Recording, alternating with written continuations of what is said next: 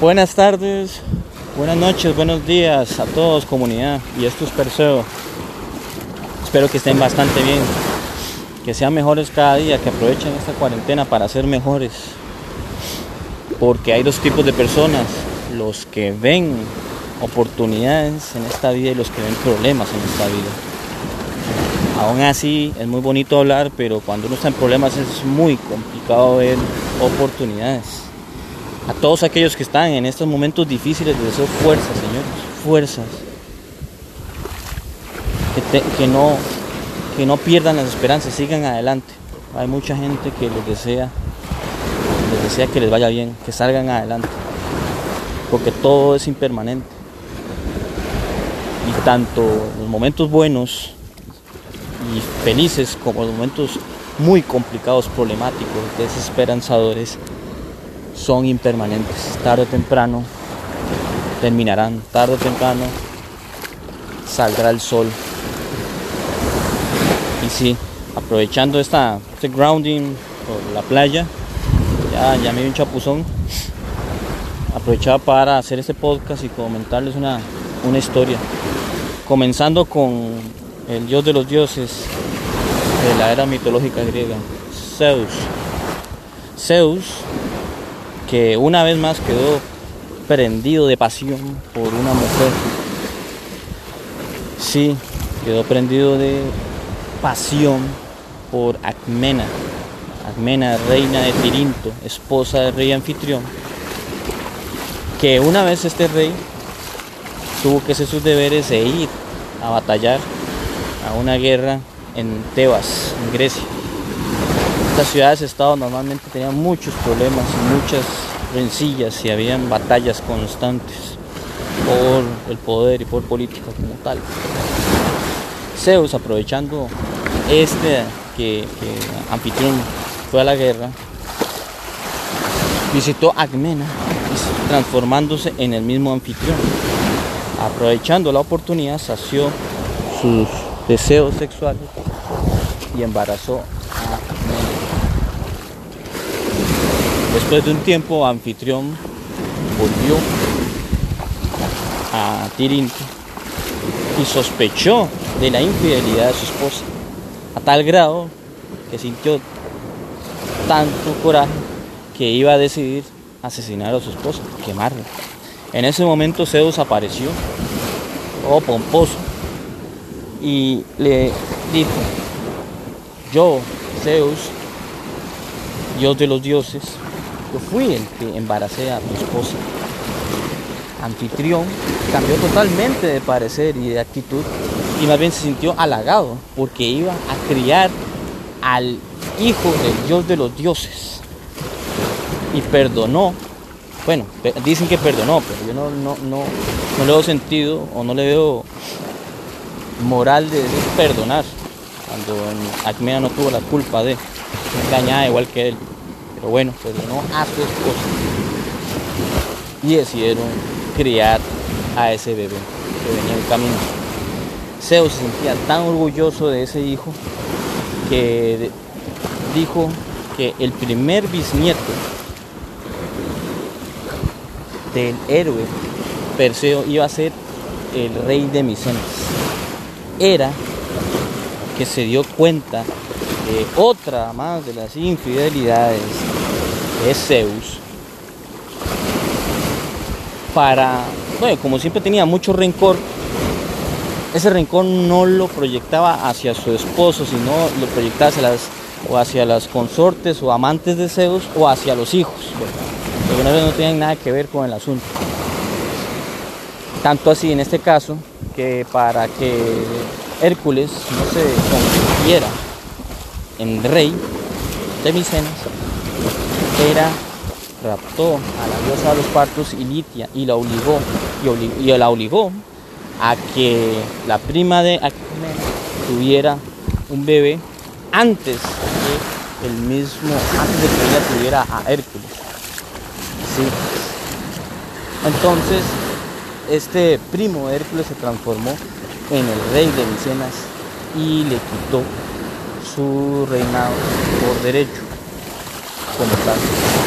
Aún así, eso no quedó ahí. A la hora del parto vieron que más bien no era solo uno, sino que eran mellizos. Hércules, hijo de Zeus, e Íficles, hijo de Anfitrión. Era llena de ira, decidió que eso tenía que terminar y envió cobras hacia la cuna de Hércules como tal. Pero la sorpresa fue que Hércules, sin mostrar ningún miedo como tal, ya desde niño, desde bebé, tenía una cobra en cada una de sus manos.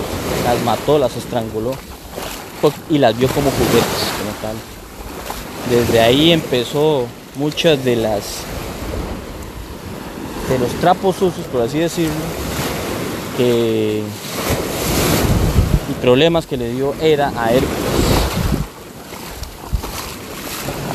Como tal, Hércules creció, fue educado inclusive por Quirón, un centauro que sabía muchas artes, defensas, arquería, medicina, creadores de héroes como tal. Después de un tiempo Hércules se casó y tuvo hijos. Pero Hércules no estaba satisfecho porque aún así seguía a las órdenes de su primo. Y Hércules consideraba que su primo era más débil, deshonroso y no le gustaba que tuviera que seguir las órdenes de su primo como tal. Tanto así que Hércules decidió ir al oráculo de Delfos estas pitonizas eran, le eh, decían el futuro como tal. Hizo la pregunta que tenía que hacer, porque no quería seguir, no quería seguir siendo, siguiendo órdenes de su primo, Euristeo.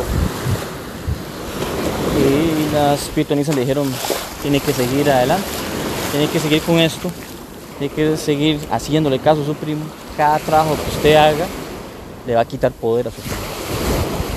Hércules como tal no se sintió satisfecho por esta respuesta, más bien se enojó más, le dio un ataque de ira como tal.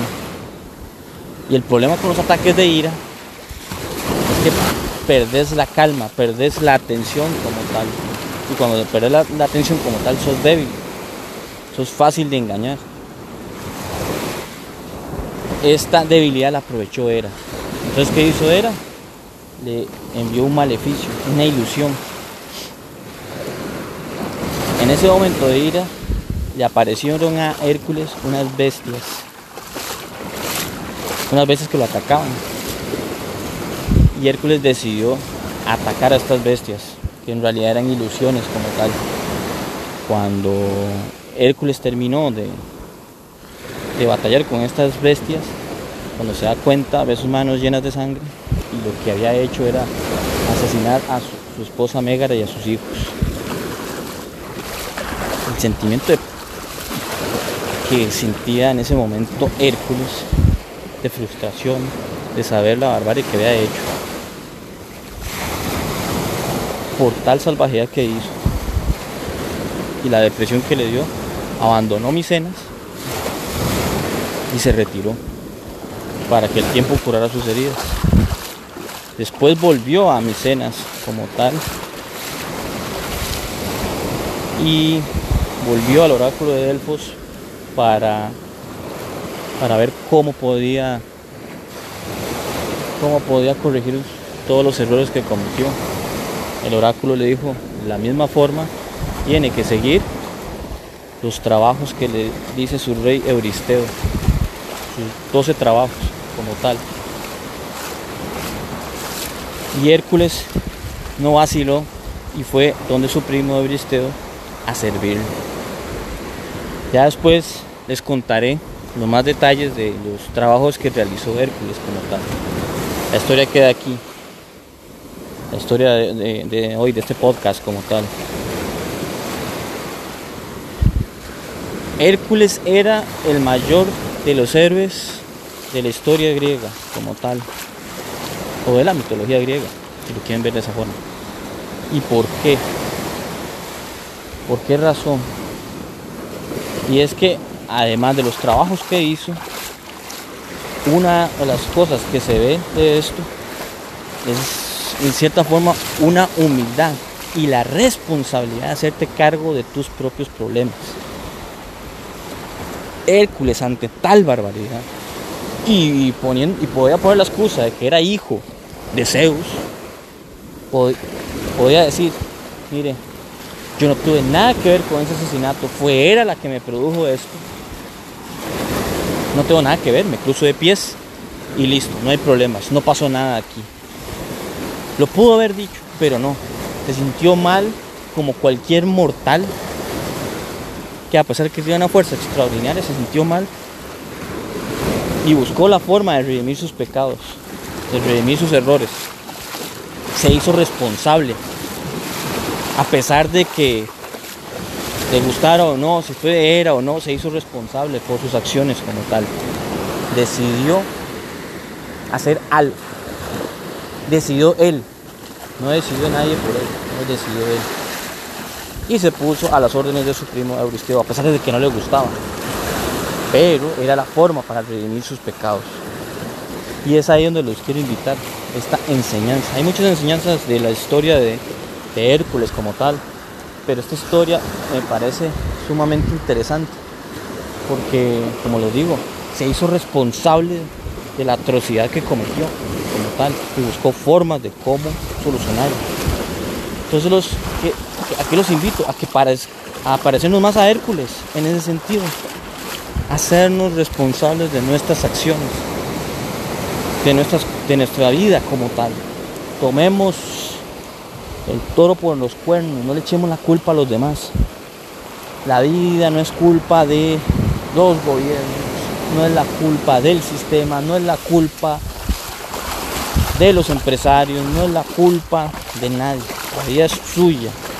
Y sí, puede ser influenciada, pero usted puede, si usted se da cuenta puede cambiar. Tiene que decidir el cambio, tiene que despertar y decidir cambiar. Porque cuando cambia uno, cambia la perspectiva y cambia la realidad de las cosas. Entonces los invito a ser como Hércules, a sernos responsables de nuestra propia vida.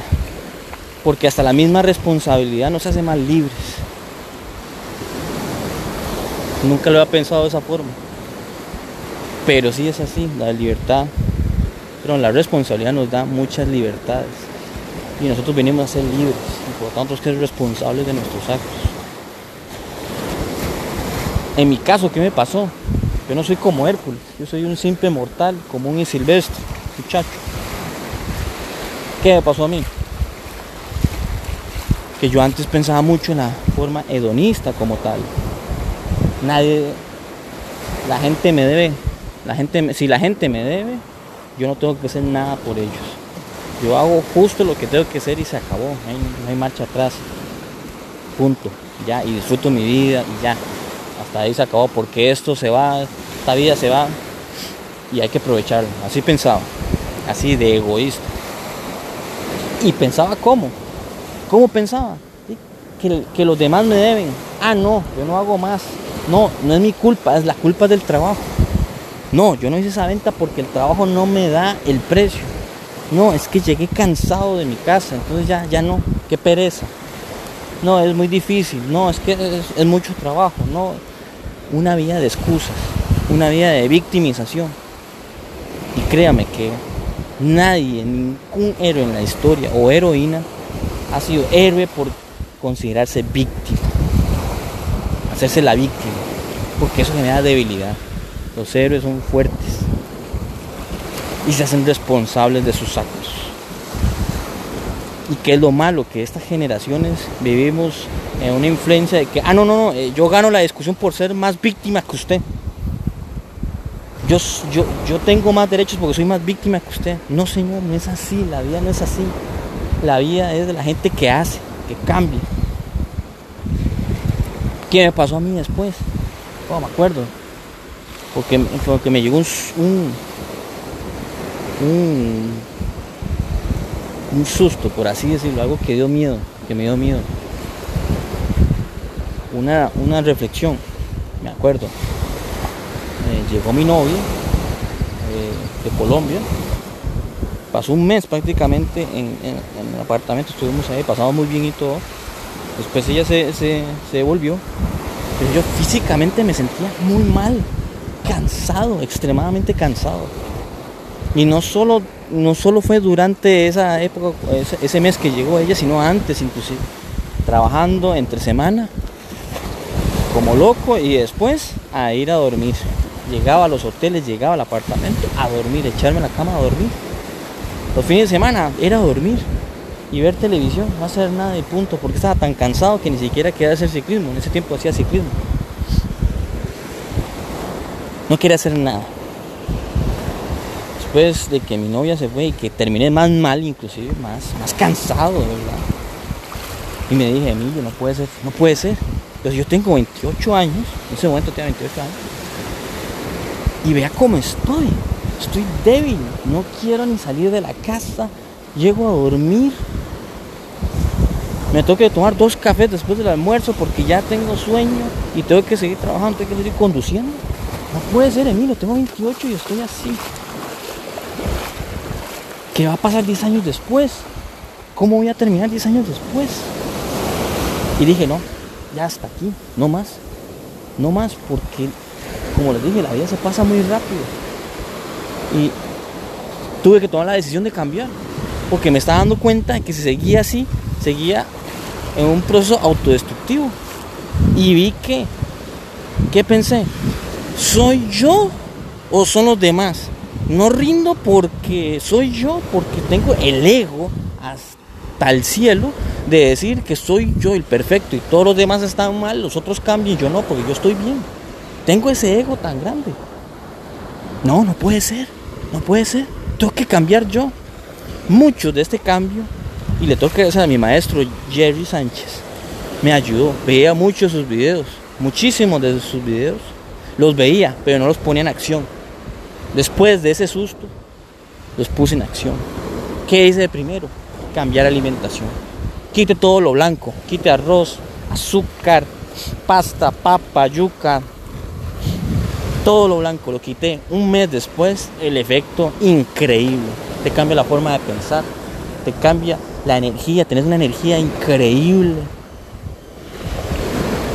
Mucha gente me decía, ah, no, pero es que ahora comes más, más caro porque porque consumes productos más caros. Sí, sí, en cierta forma consumo productos más caros, pero más bien era más barato porque comía menos ahora. Porque los carbohidratos te dan un montón de ansias para seguir comiendo. cuando comes más grasas, no tienes tanta hambre. Vi los beneficios, te cambia la forma de pensar, la alimentación te cambia la forma de pensar inclusive.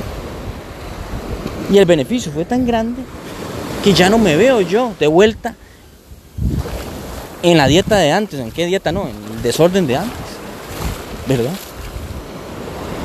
Entonces desde ahí empecé a cambiar. Ok, ahora sí que sigue, tengo que hacer ejercicio, tengo que levantarme más temprano y por lo tanto si tengo, si voy a tener sueño, me duermo, me duermo más, también más temprano. Dejo de hacer boberías. Quité, quité el cable, quité el internet, no me servía para nada me estaba dando cuenta de que no me aportaba nada el cable porque no hay nada interesante y lo quité. Muchos me decían, no, pero bueno, el wifi, pero no, no importa, pago un plan ilimitado de internet en el celular y ya se acabó. No tengo por qué tener wifi en la casa. Y así tenía un ahorro y no desperdiciaba dinero en cosas que no sirven para nada como es la televisión. Además que tarde o temprano puede ser que hasta muera la televisión porque ahora todo se ve por internet, como dice mi maestro Jerry Sánchez. Entonces sí, decidí hacer mucho de los cambios y la verdad es que estos cambios han valido la pena, han valido muchísimo la pena, porque cambia, te cambia la vida, te cambia cómo ves la vida. Y ganas libertad, que es lo que me ha gustado muchísimo, ganas libertad, porque yo soy el que decido las cosas, yo soy el responsable de lo que me pasa, que sí hay cosas que lo influencian y que uno no puede controlar. Sí, es cierto, pero ya las sabes diferenciar. Pero hacerte responsable de tus acciones te da más libertad. Maduras. Ganar libertad genera responsabilidades.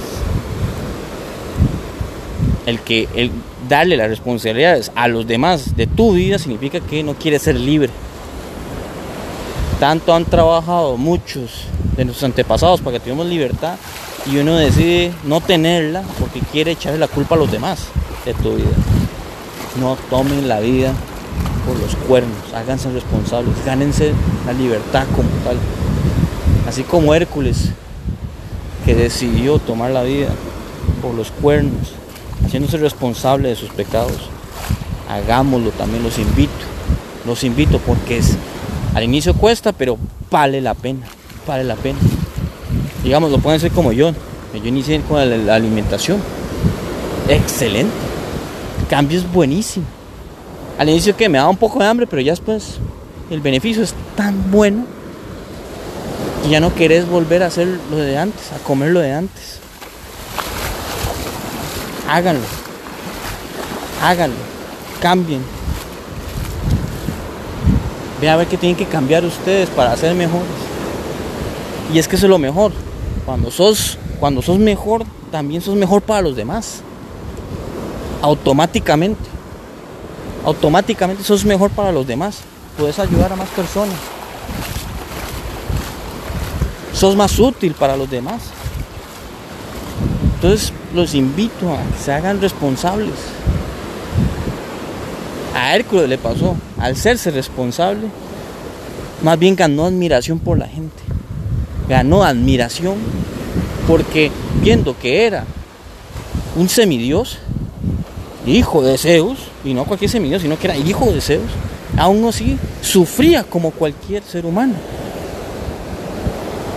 Y aún así salió victorioso de todos los problemas que tuvo. Ayudó a mucha gente por hacerse responsable de sus acciones. Ayudó a muchísima gente.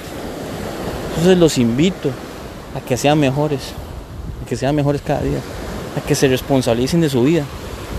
Vean, analicen y piensen, ok, yo estoy así por alguien más o porque a mí me da la gana comer arroz y frijoles y ya.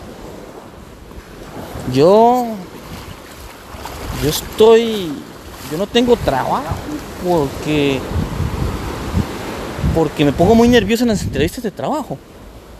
O porque no, es que soy demasiado bueno para ese trabajo. ¿Será? ¿Será que tenemos tanto ego para no cambiar, para no darnos cuenta de que, de que hay que responsabilizarnos de nuestros actos? De primero. Exigimos cambio del mundo antes que el de nosotros. No podemos ser tan ególatras. No podemos ser tan ególatras. Exigimos cambio. Ahora más los jóvenes exigen cambio del mundo, pero ni siquiera son capaces de tender su cama. No. En esta época de que hay que pedir, hay que pedir de la comodidad. Responsabilicémonos de lo que somos. Pensemos quiénes somos, por qué somos eso. Ah, es que soy, es que no, no, no, yo no, yo no puedo ir más allá por el sistema. ¿Es eso? Es porque usted no quiere hacer nada, porque no tiene la valentía, porque hay otros que se han podido. Cuando uno ve que otros que se han podido, normalmente en la cultura latinoamericana, ¿qué hace uno? Pone una excusa. Ah, no, no, pero es que ese, ese, ese, hizo algo raro, ese, ese, tiene amigos ese vende drogas, no, no, no, ese hace algo ahí ilícito y así cualquiera. Sí, la, bendita envidia, la envidia, lo que nos tiene podridos en, en el mundo. La cochina envidia poniendo justificaciones. O la justificación de nosotros ya muy viejos, cuando tenemos 30 o más años. No, no, no, es que ya, ya uno se, se pone gordo porque así es. Esa es la vil excusa que tenemos para no cambiar, para no cambiar nuestra alimentación porque sí, sí se puede, sí se puede estar sano, sí se puede estar sano después de los 30, con buena alimentación y comer rico, se los digo, porque uno come muy rico también comiendo comida sana. Hay gente que piensa que no, no, sí, sí se puede, sí se puede. Entonces, los invito a, a hacernos responsables de nuestros actos, hacernos responsables de nuestra vida, ver ver qué somos y, ver por qué somos así porque muchas de las cosas probablemente es por nosotros mismos, que le echamos la culpa a los demás. Así que los invito, los invito a ser más como Hércules, a hacernos responsables de nuestra vida y seguir adelante. Los dejo con esta, con esta reflexión, señores. Espero que tengan una excelente semana. Que sigan adelante. Acuérdense, sean más como Hércules. Hagamos responsables de nuestra vida. Y ganaremos más libertad. Que tengan muy buenas tardes, noches, días. Y nos veremos pronto. Ah, por cierto, eh, creo que para el mes de junio voy a estar haciendo una, una, clase, una bioconferencia sobre aspectos eh, nutricionales de nitrógeno avanzado, lo que, lo que no dicen los agrónomos porque, uy, piensan que si digo esos tips se me va a ir el trabajo, se me va a ir la consultoría, van a saberlo todos, ¿verdad?